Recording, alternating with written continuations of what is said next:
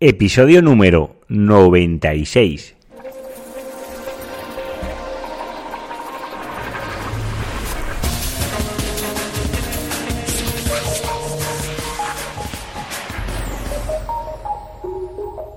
Muy buenos días y bienvenidos un día más al podcast de SEO Profesional. Ya sabéis, el programa, el audio, como lo queráis llamar, donde hablo de todo lo que es el posicionamiento web, de todo lo que es SEM y analítica web.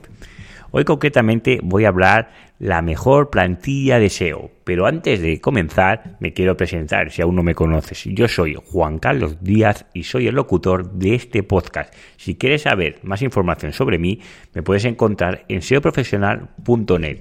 También en las notas del, podcast me puedes encontrar pues, las imágenes o las anotaciones que realice sobre este podcast en la página web. Pues sin más dilaciones, vamos a comenzar con el programa de hoy.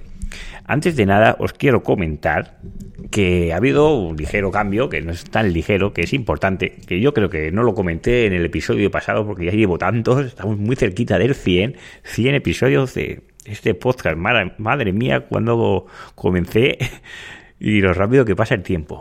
Bueno, no me voy por las ramas. Cambios importantes en el algoritmo de Google. Ahora, la página que te va a coger de referencia para el SEO va a ser la página mobile. Actualmente, bueno, hasta que lo ha anunciado Google, la página que te cogía para el tema del SEO era la página de PC, ¿de acuerdo? La que vemos en escritorio. Y a partir de los valores que le da nota que él considere, pues te valoraba también la página de móvil. Pues ahora esto va a cambiar y la página principal, la que va a marcar la nota, va a ser la de móvil. Pues esto va muy relacionado con el programa de hoy, que qué plantilla vamos a coger. Pero sobre todo, a la hora de realizar nuestra web, lo que vamos a intentar es que esté muy, pero que muy bien optimizada para el SEO a nivel mobile. Bueno, también a nivel PC, pero sobre todo la mobile porque el aumento de visitas, pues la tendencia es que ya supera el 50% y esto es una, es una tendencia muy exponencial. Pues vamos a comenzar. ¿Qué plantilla es mejor para el SEO? Esta pregunta la he recibido incalculables veces por mail. Es, es, una pregunta muy típica. Y os quiero recordar que yo en ese programa no, no tengo ningún enlace de afiliados, que los enlaces de afiliados, para si alguno no lo sabéis, es cuando tú recomiendas algunos programas, pues si compras ese programa a través de los enlaces que yo pongo, pues eh, recibes una comisión. Pues esto a veces, cuando haces, pues qué plantilla es la mejor y todo esto, pues a veces eh, la gente desconfía cuando ya haces de afiliado porque no sabe si es por la comisión o es porque realmente es bueno. Por esa razón yo no tengo ningún afiliado de ninguno de los programas que recomiendo en este podcast y tampoco de las plantillas que voy a recomendar hoy. Antes de nada, de decir qué plantilla, tenemos que pensar cuál es la necesidad del usuario que realiza una web, ¿vale? Porque ahí nos va a marcar un poco. Eh, os, voy a dar unos datos que a lo mejor os sorprende, pero el 50% de las webs realizadas en España están realizadas con One and One, con el editor de One and One. One and One, cuando comenzó, hizo una campaña muy buena de promoción o de marketing a través de la televisión y se dio a conocer a muchas empresas y eso hace que tenga una cartera de clientes pues muy importante. Y esa cartera de clientes muchísimas personas utilizan su editor para realizar las webs.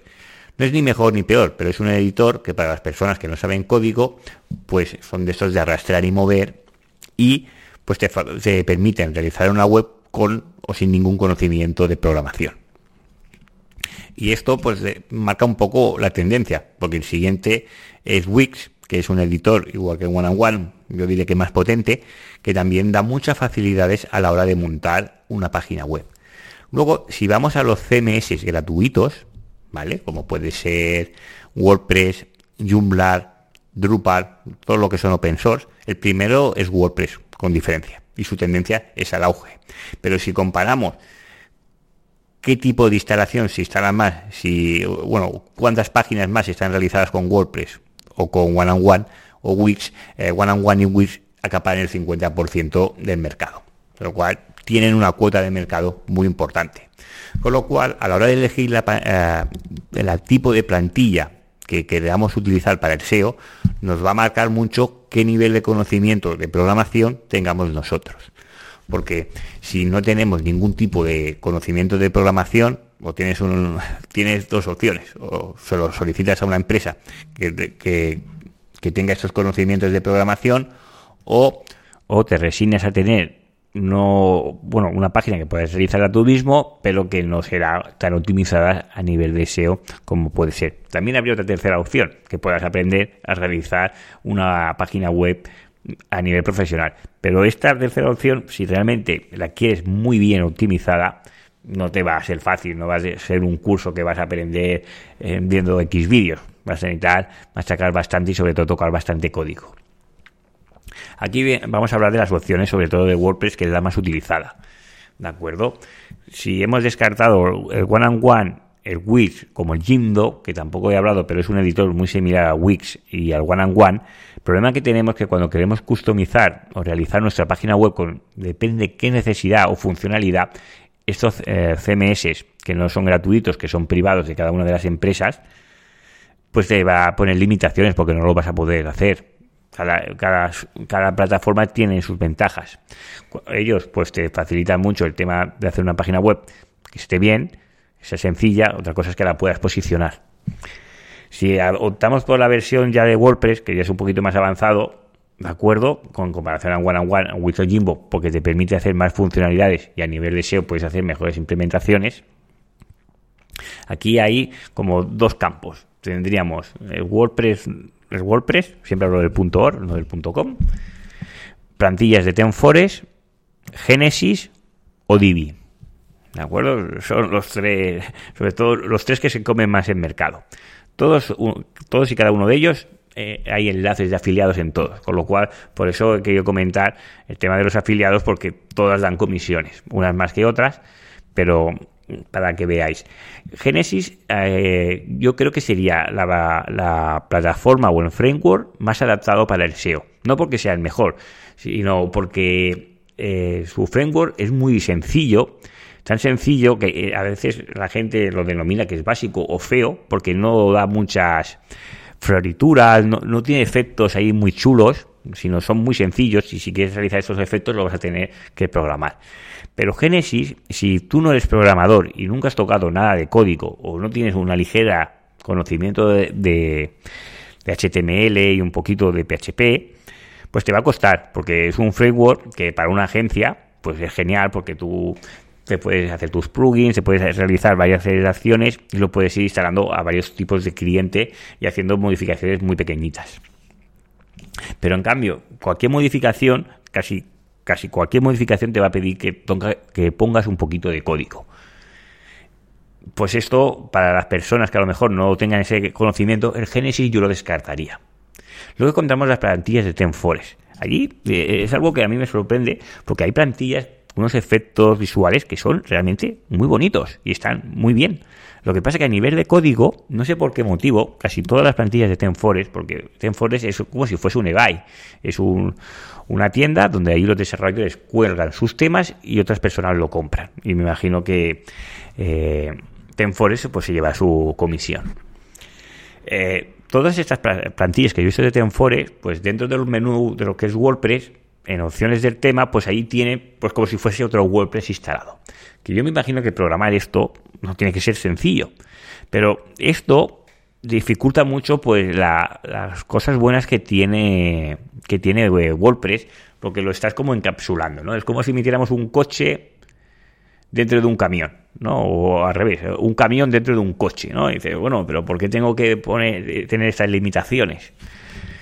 Pues sí, sobre todo a nivel de SEO, de jerarquías, de, de los encabezados y todo esto, pues un tema de Enforce, porque está programado con mucho PHP, encontrar los cambios eh, necesitas un nivel bastante avanzado ya de programación, no es tan sencillo. Luego hay otros, hay también otros CMS que a lo mejor no son tan conocidos como puede ser Workflow.com. No es un software, no es un CMS gratuito, sino es de pago. Pero a nivel para diseñadores, pues pues realmente está causando bastante furor porque también es muy fácil de, programar. pues lo mismo que puede ser esto que arrastras y mueves, hay unas plantillas, los padding que ajustas las imágenes, las letras, los estilos, pues tiene muchas facilidades, sobre todo para el tema del diseño. Cuando hablamos de una página web, entran dos conceptos. Está el tema de la programación de qué funcionalidades, dónde se van a mostrar las cosas y luego está el tema del diseño, de los que sería el CCS, los padding, los estilos, los colores, las apariencias. Claro, un desarrollador, un programador web, una persona que te haga web debería de conocer los dos temas, ¿de acuerdo? Tú puedes ser muy buen diseñador y programador, pero a lo mejor no sabes PHP, porque puedes hacer las páginas en HTML, como puede ser eh, Bootstrap, que puede generarte páginas realmente también súper espectaculares a nivel visual y bastante bien optimizadas a nivel de código, dependiendo de las opciones que hayas utilizado. Y luego está las opciones como Divi, o puede ser también hay algunos plugins muy conocidos como Visual Composite, que normalmente estos, eh, estos eh, plugins suelen dar problemas. ¿Por qué? Porque el tema este de meter un editor visual en un tema que no lo es, bueno, no lo es, o no está, sobre todo WordPress no está pensado en ese inicialmente, en esos primeros aspectos, pues se hace a, nivel de unos claudators que pones un código dentro y se llama shortcodes estos códigos que pones, el problema que tiene que si algún día cambias de plantilla, esos códigos se van a quedar. Con lo cual vamos a estar ligados de por vida a esa plantilla. Y, a lo mejor no nos va a permitir adaptar o, escalar nuestro negocio si en algún futuro deseamos cambiar la web. ¿De acuerdo? Esto, pues Genesis y otros sistemas, pues lo tienen mejor resuelto porque, claro, va a ser un sistema más simple y sobre todo el framework, es un diseño muy robusto, pues te permite escalar la web, cambiar la plantilla, cambiar la apariencia y parece que tienes una web nueva. Cuando realmente solo has cambiado la plantilla has hecho cuatro cambios. Nos encontramos con Divi. Divi tiene grandes detractores y grandes eh, defensores. No sé si esos defensores son a través del, eh, por el tema de las comisiones, pero sí que es verdad que en el 3.0 han hecho un cambio y, sobre todo el concepto que tiene Divi es diferente y es rompedor. Y por eso yo también creo que tiene sus críticas y sus quejas. Divi, si tus conocimientos de programación son nulos o cero, pues puedes crear una página web con un diseño o una apariencia profesional que si lo tienes que picar a mano, te puedo asegurar que vas a tirar unas cuantas horas ahí picando código y modificando CSS. Por, eh, por eso, Divi se asemeja más al mercado de one on one, de Wix o Jimbo, para personas que no tienen conocimiento de código. Pero sí que es verdad que la, eh, la funcionalidad del editor pues es muy visual y lo hace muy bien. Y cómo modificar y agregando el logo abajo la pantalla, eso está muy bien resuelto. ¿Qué pasa? Que ahí sacrificamos un poco del código porque estamos introduciendo más código que si lo, si lo programaras tú a mano. Pero claro, si no tienes ese conocimiento, pues ahí te encuentras en la balanza, ¿no?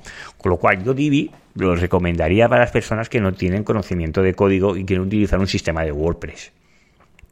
Porque eh, con el 3.0 la verdad que han hecho un gran avance. Claro, aquí nos encontramos que si tu web tiene que tener un diseño muy bonito o tiene que ser funcional o sobre todo su funcionalidad de SEO tienen que ser más potentes. Porque aquí nos entramos en, una balanza de cuál pondrá más. Si eh, visualmente es muy, muy agradable a la vista, que tiene esos efectos cuando pasamos el ratón por encima, se agrandan las fotos, dan vueltas o cualquier cosa que puedan hacer, que van cayendo las letras, salen por los lados y todas esas cosas. Todo esto lo que estamos haciendo es incrementar. Normalmente se suele hacer por JavaScript, también se puede hacer por PHP, pero es más complejo. Pero todos estos efectos, por lo que vamos a hacer es incrementar el código y a nivel de SEO nuestra web va a, tardar más en cargar, luego pues te podrán generar eh, incompatibilidades con otras cosas y te puede dar un poco más de problemas. Por eso a veces estos, estos, estos, bueno, estas plantillas como Divi o Visual Composer a veces crean muchas incompatibilidades, porque su sistema de funcionar pues está pensado para unas personas que no tienen conocimiento de código y por eso a veces tiene tantos distractores, porque las personas que saben programar pues las critican. Yo creo que dependiendo de tu nivel y de lo que quieras adquirir, pues una cosa u otra. Si puedes pagar a una persona o a una empresa para que te realice una web que esté pensada en el SEO, pues genial. También te tengo que decir que Genesis, Tenflores, Workflow, cualquier plantilla de esa que lo estoy nombrando, ninguna es perfecta para el SEO. La plantilla perfecta para el SEO que yo una vez he pensado, ¿por qué no haces una plantilla perfecta para el SEO? Sería una página tremendamente liviana que se coma mogollón de código que tiene eh, WordPress, que es sobrante, que eso sí que lo puedes ir retocando, puedes tener, pues yo tengo mi plugin ahí propio con las modificaciones, pues que no me cargue los emoticonos, bueno, un montón de cosas que yo considero que no son necesarias para el SEO y sí que lo puedes optimizar. Y cada una de esas plantillas lo debo de ir haciendo a mano si utilizo una plantilla. Con lo cual, mi mejor opción, considerando el que el SEO eh, predomina durante cualquier elección, es realizar un theme o una plantilla que sea a mano y modificar el código de WordPress para que esté lo más optimizada posible para el SEO. Esa es mi mejor opción. Claro, a mejor es la opción más cara, porque estás pidiendo que la plantilla se, eh, que se realice a mano. No es complejo realizar una plantilla de, WordPress a, mano. Lo que sí que a lo mejor es más complejo es captar lo que le gusta al cliente y plasmarlo en la página web y que todo sea 100% compatible para el SEO. Con lo cual, resumiendo, nos encontramos con Genesis, que es un magnífico framework, incorporar los datos estructurados, que esto para el SEO pues funciona muy bien, es un que un framework, mejor dicho, que carga rápido porque es que es tremendamente simple, es que no tienen nada las webs, si os fijáis, si vais a las plantillas de StudioPress os daréis cuenta que casi todos los themes no hay ninguno que destaque ahí por su presencia. Eh, a veces los temas destacan más por las imágenes que ponen, que, son, son impactantes, que el propio tema que en sí haga algunos efectos. En cambio, tú vas a, a Team Forest y vas viendo plantillas y dices, hostia, qué guapo, que no sé qué. Y yo entiendo que esto, al cliente final, al que no está eh, familiarizado con esto, es difícil de comprender. Dice, pero es que a mí me gusta esto. Y ya, pero es que el SEO no es compatible con esa plantilla.